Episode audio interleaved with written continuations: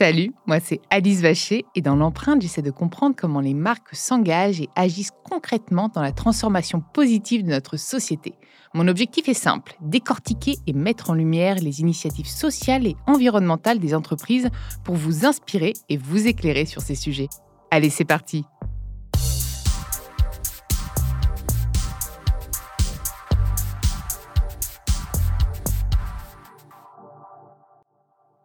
Dans ce nouvel épisode de L'Empreinte, j'ai le plaisir de recevoir Hélène Vallat, la présidente de l'ORS et la directrice du développement environnemental du groupe LVMH. Bonjour Alice. Je suis ravie de te rencontrer et de t'accueillir dans l'empreinte. Mais moi, je suis ravie d'être là. Bon, alors cette double casquette me m'interpelle, m'intéresse. Concrètement, qu'est-ce que tu fais au quotidien? Beaucoup de choses. Je m'occupe à la fois de LVMH, de sa politique et de sa stratégie environnementale pour ces 75 maisons.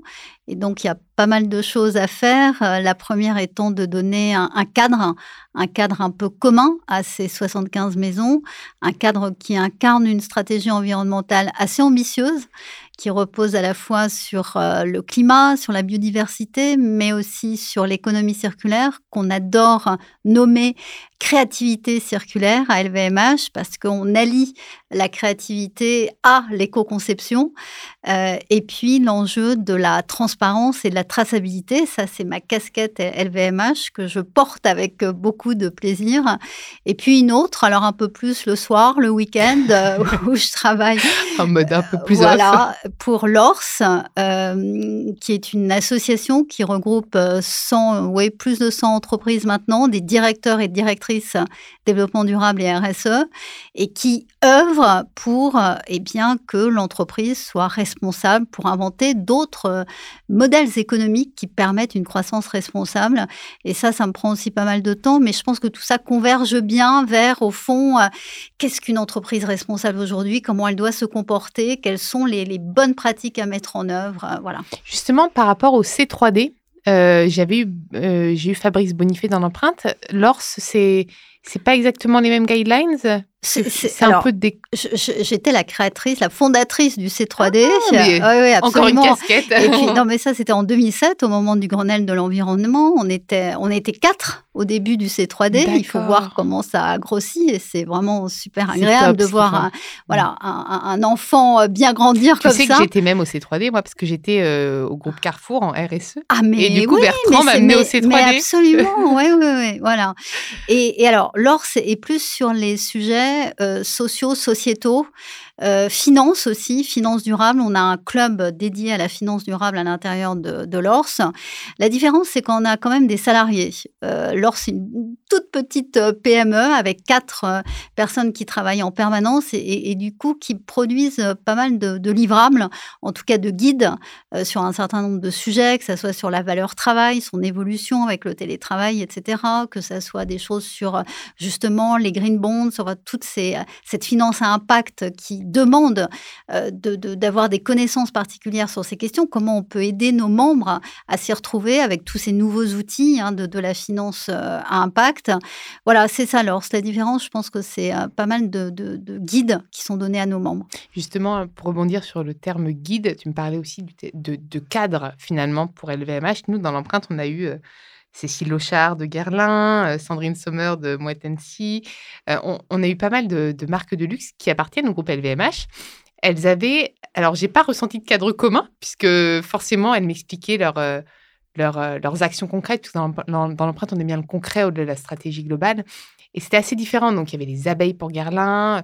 Sandrine, euh, je ne sais plus exactement, c'était euh, la vigne responsable. Euh, c'était les sols. C'est ça, exactement, les, sols, vivants. Tout à fait. Quand même beaucoup de biodiversité. Hein, ah, c'est peut-être ça le fil conducteur. C'est ça le hein. fil conducteur. voilà. Justement, ce cadre, comment tu arrives à l'insuffler auprès de toutes les marques? Est-ce qu'il y en a des plus réfractaires, sans les citer forcément, mais juste comment, comment on fait quand on est le groupe quoi? Mmh. Alors, quand on est le groupe, on construit avec les marques tu vois, Life 360, parce que c'est de ça dont on parle, c'est le nom du, du, programme, donc de cette épine dorsale de LVMH.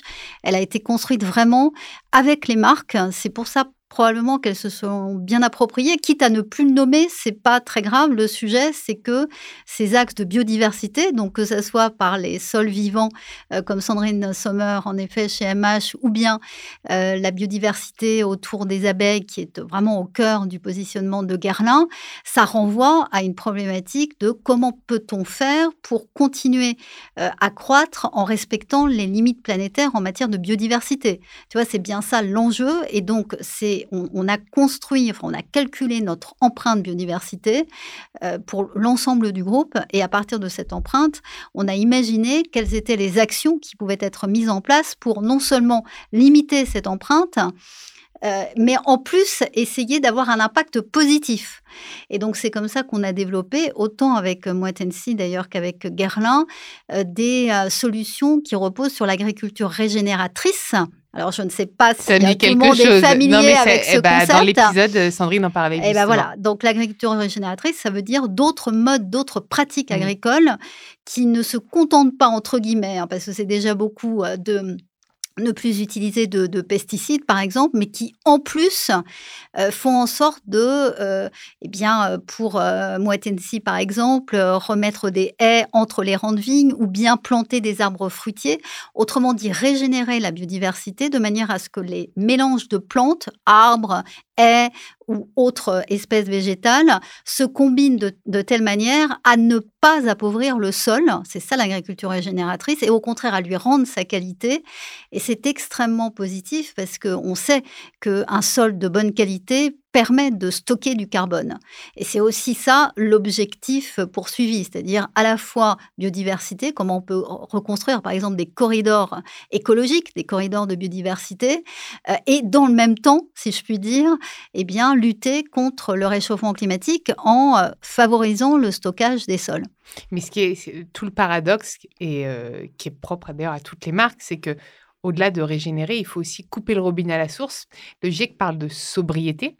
Comment est-ce qu'on fait un luxe sobre? Alors, un luxe sobre, on, fait justement un plan de sobriété énergétique. C'est un peu ce qu'on a annoncé euh, en septembre, avant tout le monde, et j'en ah suis assez contente en fait. Ah, aujourd'hui, c'est un peu la crise. On voilà, Non, on, a répondu mmh. positivement à l'appel du gouvernement, hein, qui tout de même demandait aux entreprises de, concevoir des solutions pour euh, faire attention.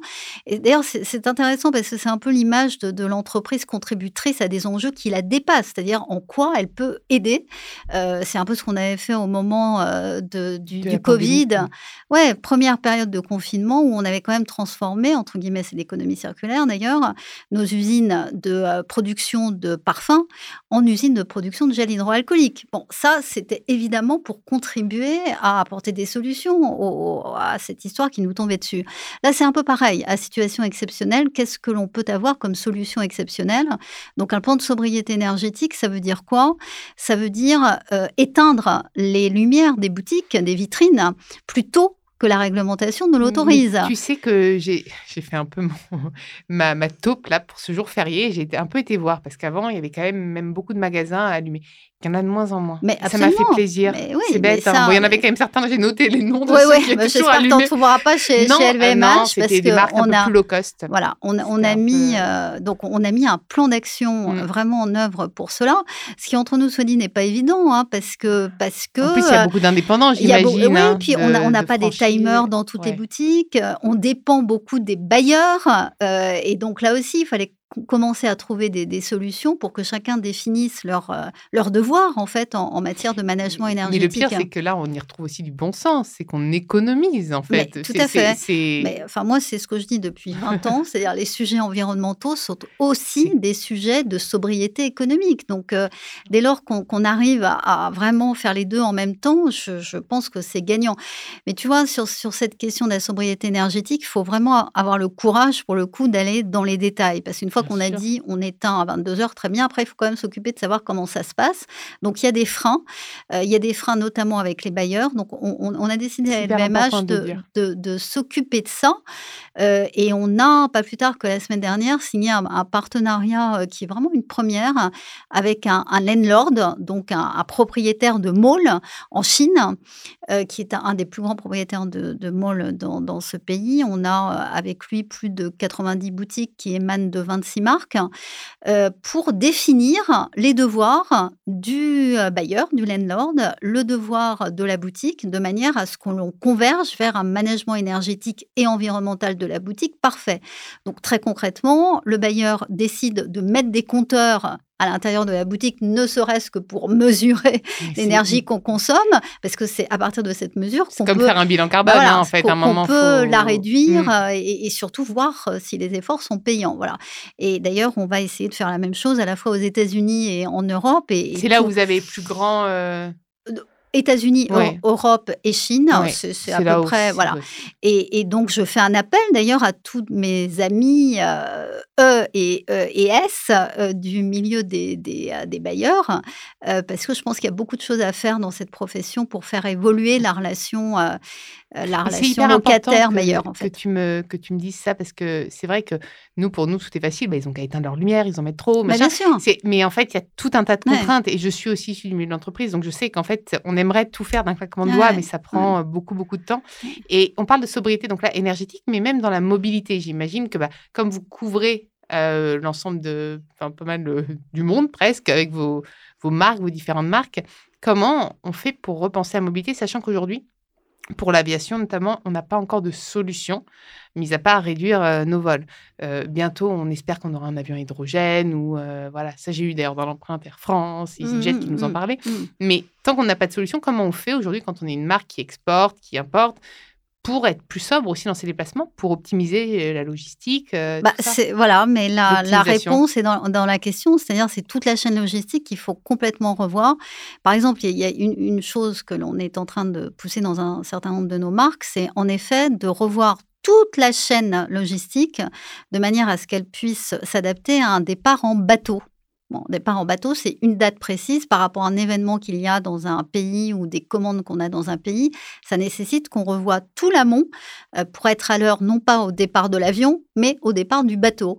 Voilà. Donc, vous euh, privilégiez davantage euh, de, de transport maritime, maritime, ou routier. Ça, dépend, ça dépend des endroits. Mais, mais tout ça, c'est pareil, ce sont des habitudes qu'il faut casser parce qu'on a souvent dit, et encore une fois, je, je, ça fait longtemps que je travaille sur ces sujets, on a souvent dit qu'il y avait des, des contraintes qui étaient idéologiques, c'est-à-dire on n'arrivait pas à faire avancer les choses parce qu'il y avait des sacro-saints principes qu'on avait en tête. C'est beaucoup moins vrai qu'on ne le pense. La réalité et le vrai frein résident partout d'ailleurs dans les habitudes que nous avons. Je puisque suis tellement d'accord avec toi. Une habitude, ça repose sur des process qu'on a mis en place parce que c'est tellement plus simple de reproduire les gestes euh, qu'on accomplit euh, de manière euh, régulière sans les réinterroger au nom justement de, l'enjeu carbone ou de l'enjeu biodiversité. Donc c'est là qu'il faut aller vraiment mettre son nez, si tu peux me passer cette expression, c'est dans les process pour voir est-ce qu'ils sont encore adaptés à ce qu'on veut, c'est-à-dire une entreprise qui contribue positivement à la planète. Et selon toi, du coup, est-ce que tu penses qu'il faut le faire en sensibilisant, en accompagnant ou en forçant? Parce que moi, c'est une vraie question que je me pose et du coup que je te pose parce que je te rejoins complètement. Et plus je le vois, plus je me rends compte que les gens, c'est aussi par peur, par flemme aussi de changer, de ça marchait bien, ça roulait très bien. Est-ce que selon toi, il faut des vraies contraintes? C'est-à-dire, bah, vous êtes euh, obligé de réduire drastiquement votre empreinte, donc vous allez devoir le faire, ou est-ce qu'il faut les sensibiliser. Moi, je suis plutôt partisane du fait d'inciter les collaborateurs, les personnes à se poser les bonnes questions. Voilà, si, si en revanche, on rend obligatoire cette question qu'est-ce que vous pouvez faire, qu'est-ce qui, dans ce que vous faites aujourd'hui, pourrait être changé mmh. de manière à avoir un impact plus positif, alors ça répond un peu aux, deux aspects. C'est-à-dire que ça, d'abord, ça, donne toute sa mesure au, à la créativité qu'il y a dans chacun d'entre nous, et particulièrement chez LVMH. Euh, ça s'appelle comment déjà le plan Creativity by... Euh, euh, créativité circulaire. circulaire vois, c'est tout ce plan mmh. d'éco-conception, mais que l'on a mis dans, la, dans les mains aussi de nos designers, parce que ce sont eux euh, qui créent Bon, et puis, voilà. il ne faut pas les brimer, il faut les laisser. il faut les laisser créer. Hein, voilà. Et, et, donc, comment peuvent-ils créer à partir de matières un peu nouvelles que ce soit des matières recyclées, par exemple. En fait, on ouvre le champ ou des, matières upcyclées. oui, si on le présente comme ça, c'est-à-dire si on met sur la table toutes les nouvelles possibilités qu'il y a avec de nouveaux matériaux, encore une fois, des, chutes, des chutes de cuir avec euh, des, oui, des fibres recyclées qui n'ont pas exactement la même, euh, enfin, les mêmes aspérités que les, fibres euh, vierges, si je puis dire. Mmh. Mais si on on leur met ça entre les mains et, qu'ils créent à partir de cela, alors on rend le sustainable désirable. C'est l'objectif pour embarquer. l'objectif. En fait, aujourd'hui, c'est l'objectif d'un groupe comme LVMH. C'est ça. en fait. C'est exactement là qu'on vous attend. Enfin, moi, en tout cas, que je vous attends. Après, mes auditeurs, ils, pensent ce qu'ils veulent. Mais moi, en fait, un groupe comme, comme le vôtre, justement, c'est pour essayer d'embarquer toute une partie de la population qui n'est pas forcément sensible à ce sujet-là. Je ne mmh. dis pas, je ne fais pas d'amalgame. Il y a peut-être pas mal de personnes qui, qui, adorent consommer du luxe, qui sont très sensibles. Mais c'est quand même des gens, souvent, qui émettent le plus de carbone, qui consomment aussi euh, le plus de luxe. Et arriver à leur dire, bah voilà, ton vêtement là, il a une empreinte carbone de zéro. C'est fait en chute et en fait, c'est génial. Et, j'ai vu des collections euh, récemment passées que j'ai trouvées magnifiques. elles étaient complètement en, chute de tissu, etc. Et je me suis dit, mais c'est exactement comme ça qu'on arrivera à embarquer les gens les plus réfractaires. C'est en, rendant, en rendant tout ça désirable, sexy, cool, simple, parce que tout ce qui est compliqué, c'est aussi compliqué pour, pour cela. Et moi, je pense que c'est votre rôle, justement. Oui, mais c'est de l'art, ça. Il y, a, il, y a, dix ans, les pulls euh, recyclés, tout le monde trouvait ça moche. Hein, les, les, pulls avec des fibres. Mais, oui, mais, parce que c'était mal fait. Mais donc, c'est changé. Mais voilà, donc c'est changé les codes de ce qui est mmh. beau. En fait, c'est ça le sujet. Quand on dit rendre désirable un, vêtement upcyclé, ça veut dire qu'on change complètement la définition de la beauté. Euh, c'est plus euh, du neuf, euh, c'est plus des, matières qui sont complètement vierges, c'est autre chose.